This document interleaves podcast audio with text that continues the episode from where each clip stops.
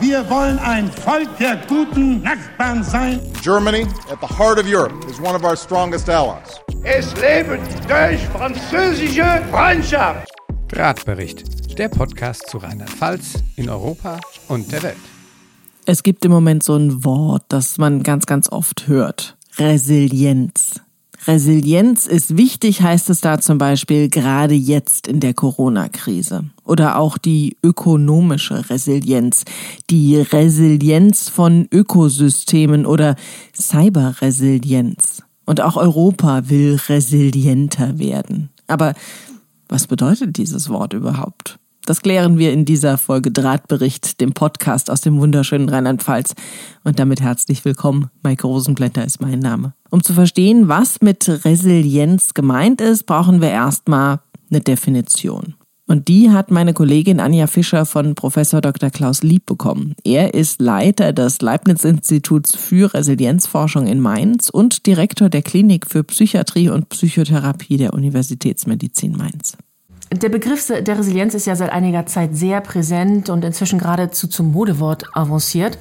Herr Professor Lieb, können Sie uns erklären, was Resilienz denn bedeutet, so ganz allgemein und wo der Begriff ursprünglich überhaupt herkommt? Ja, sehr gerne. Also der Begriff kommt aus dem Lateinischen von resiliere, zurückfedern, zurückprallen und das beschreibt eigentlich sehr gut, äh, was damit gemeint wird, nämlich ein dynamisches Reagieren auf Stress. Also in der Psychologie, in den Lebenswissenschaften verstehen wir unter einem resilienten Menschen jemand, der in der Lage ist, trotz Stressbelastung seine psychische Gesundheit aufrechtzuerhalten oder wenn eben auch psychische Symptome, Belastungssymptome auftreten, sehr schnell wieder in den psychischen gesunden Zustand zurückzukehren.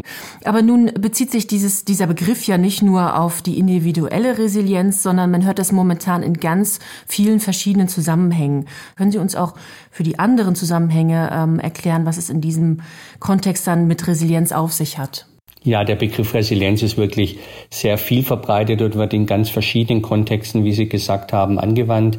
Man spricht da auch von einem Traveling Concept, also ein Konzept, das so über die verschiedenen Disziplinen äh, hinweg äh, travelt, also reist. Aber das Typische ist eben, was damit gemeint ist, dass eben nicht nur Menschen resilient sein können bezüglich ihrer psychischen Verfassung, sondern eben zum Beispiel auch die Frage, wie jetzt in der Corona-Pandemie ein Gesundheitssystem resilient ist, also wie es sozusagen diese, äh, diese starken äh, punktuellen Belastungen eben gut bewältigen und abfedern kann. Das sind ja sehr relevante Fragen und insofern hat eben das ganze Thema Resilienz eine sehr hohe äh, gesellschaftliche Bedeutung.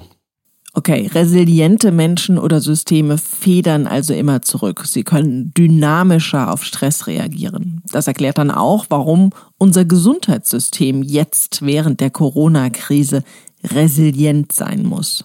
Und nicht nur das Land Rheinland-Pfalz macht sich aktuell Gedanken, wie man ein System für die Zukunft so aufstellen kann, dass es selbst solche Schocks gut aushalten kann.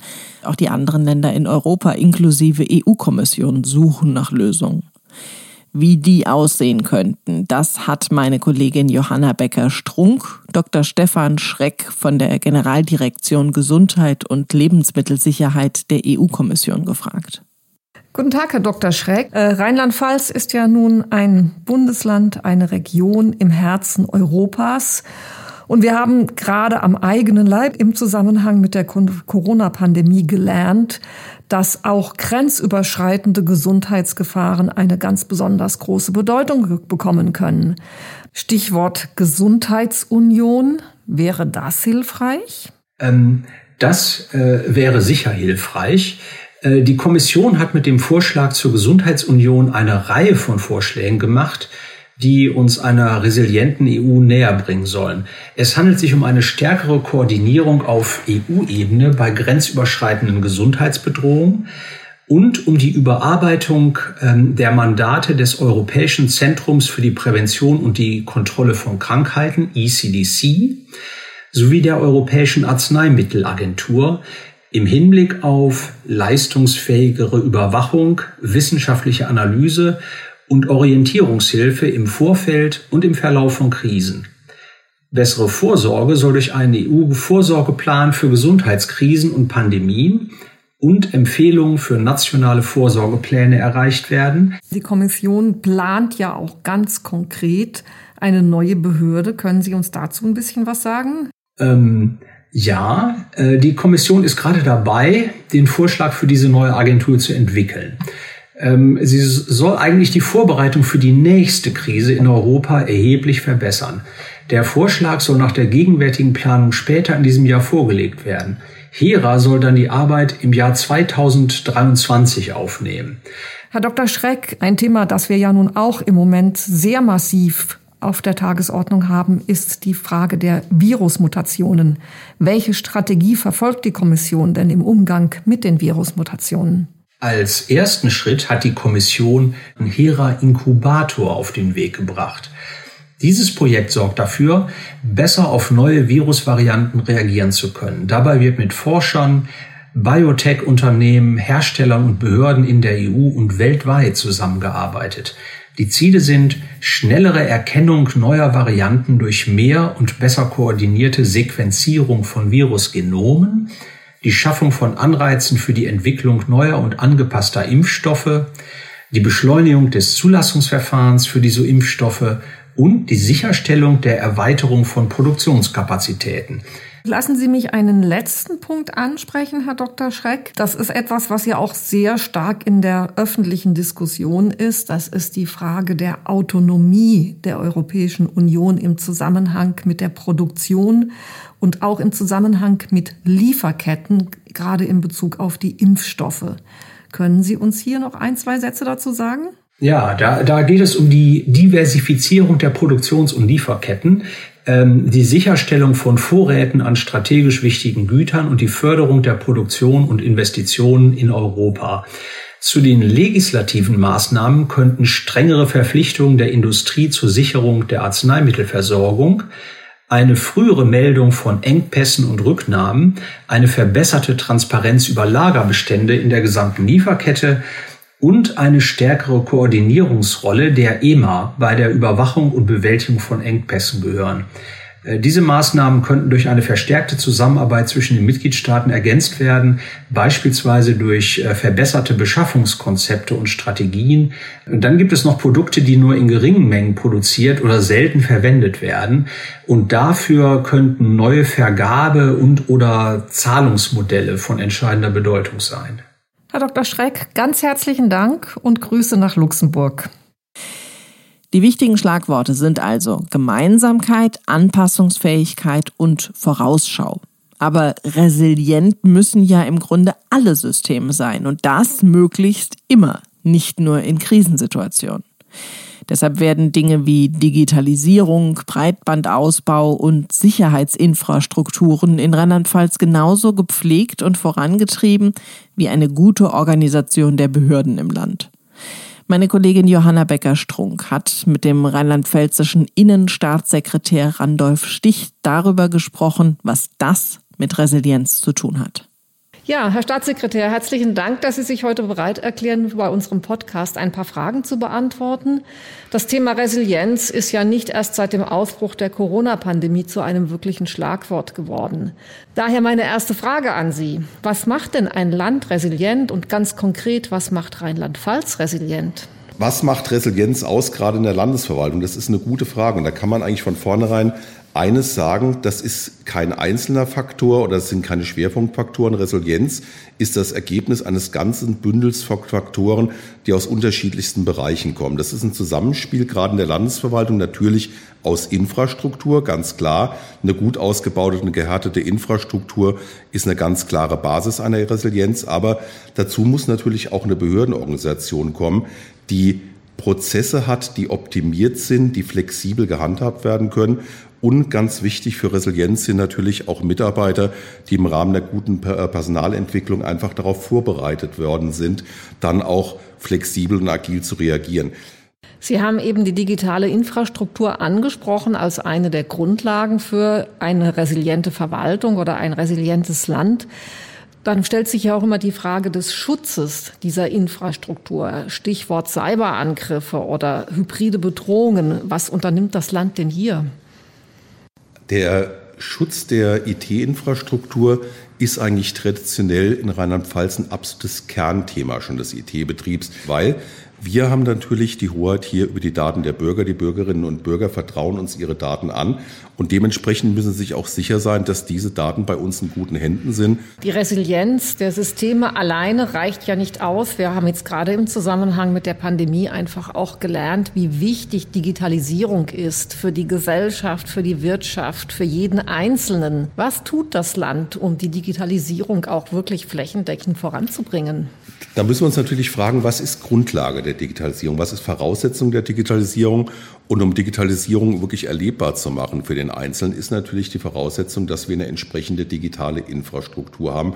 Ohne die geht's nicht. Da waren wir, kann man ganz klar sagen, durch die Politik, die politischen Ziele der Landesregierung von vornherein gut aufgestellt. Eines der großen Schwerpunkte im Bereich der Digitalisierung war natürlich auch die Förderung des Ausbaus von Breitbandinfrastrukturen da wo die Wirtschaft selbst eben nicht aktiv wird, weil es eben nicht rechnet. Das heißt insbesondere beim Breitbandausbau im ländlichen Raum.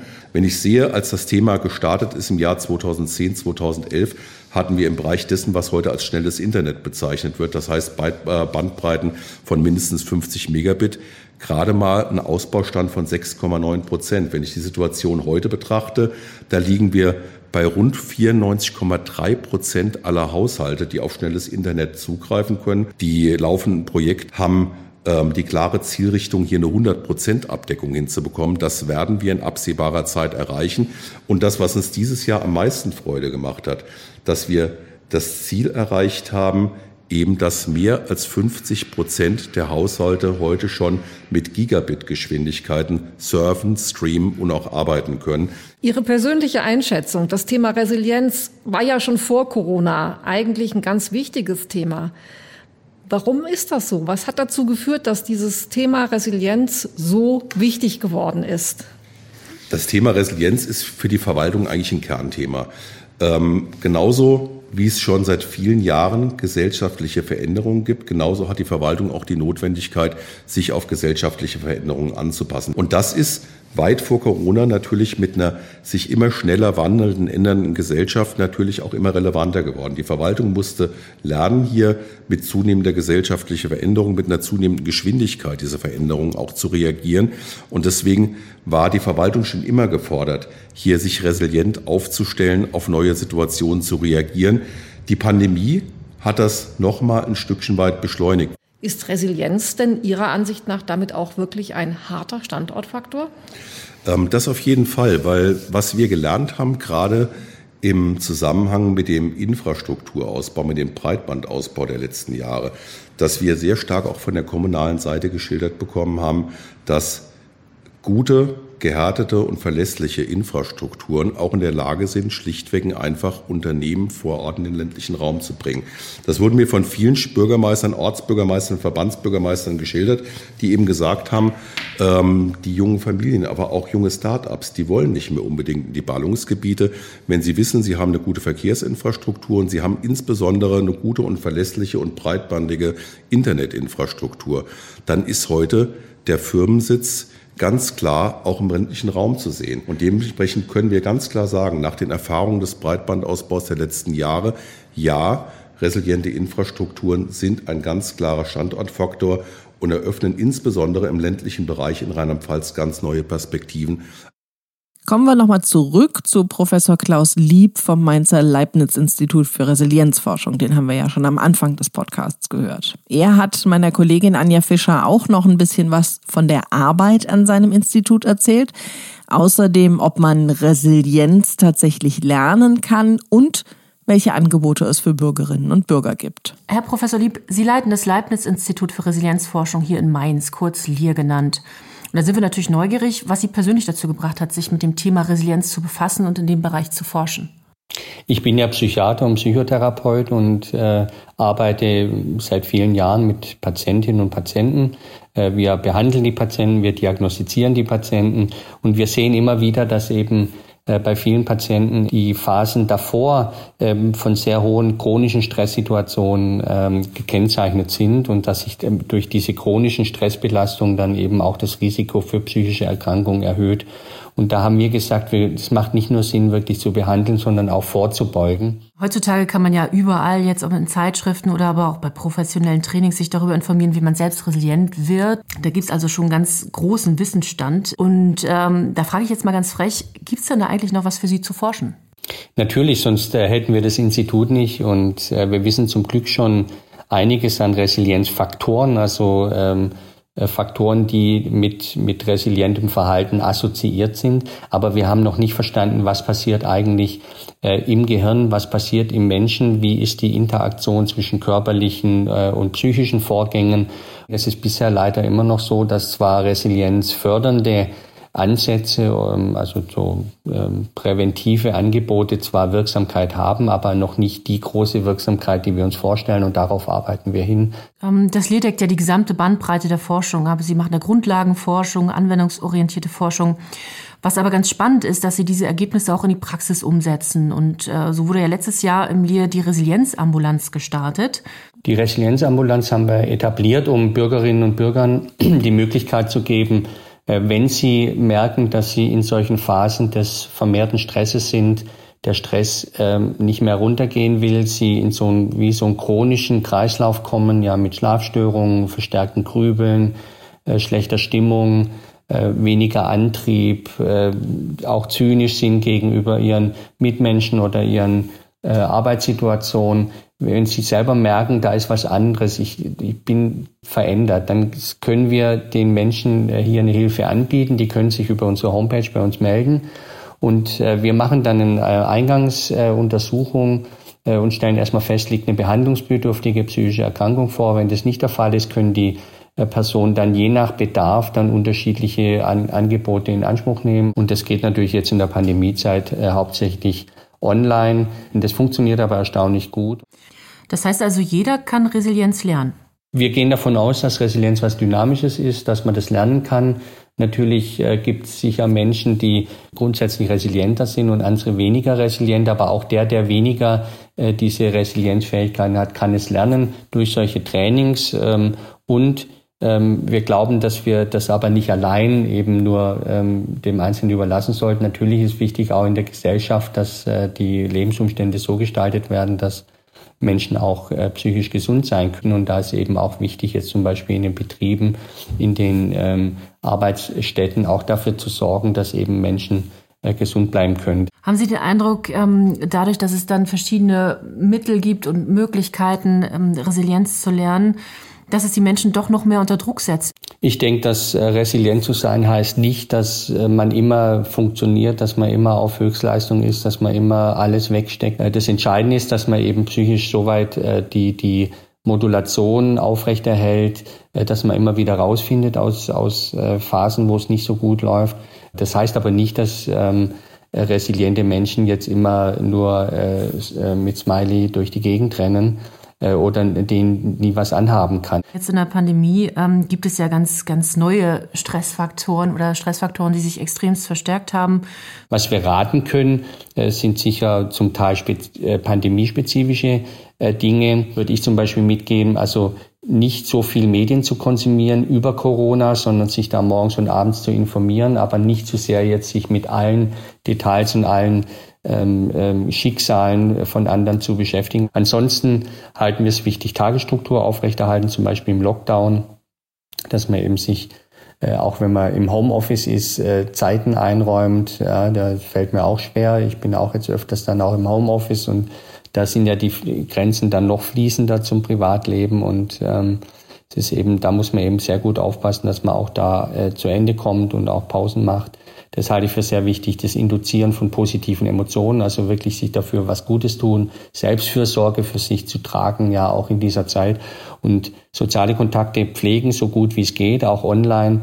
Äh, und ich glaube, eins ist wichtig, auch äh, zu akzeptieren, dass die Pandemie da ist, dass man akzeptiert, dass es eben jetzt auch eine schwierige Zeit ist, aber dass man sich trotzdem zusammentut und versucht, gute Wege zu finden und gegebenenfalls Hilfe sucht. Das war's. Die Folge Drahtbericht ist schon zu Ende. Ihr seid hoffentlich jetzt auch ein bisschen resilienter. Vielen Dank, dass ihr dabei wart. Und falls ihr es noch nicht gemacht habt, abonniert doch am besten diesen Podcast. Dann bekommt ihr die nächste Folge direkt angezeigt. Bis dahin, macht's gut. Der Drahtbericht, Podcast der Landesregierung Rheinland-Pfalz. Hörbar überall dort, wo man Podcasts hören kann.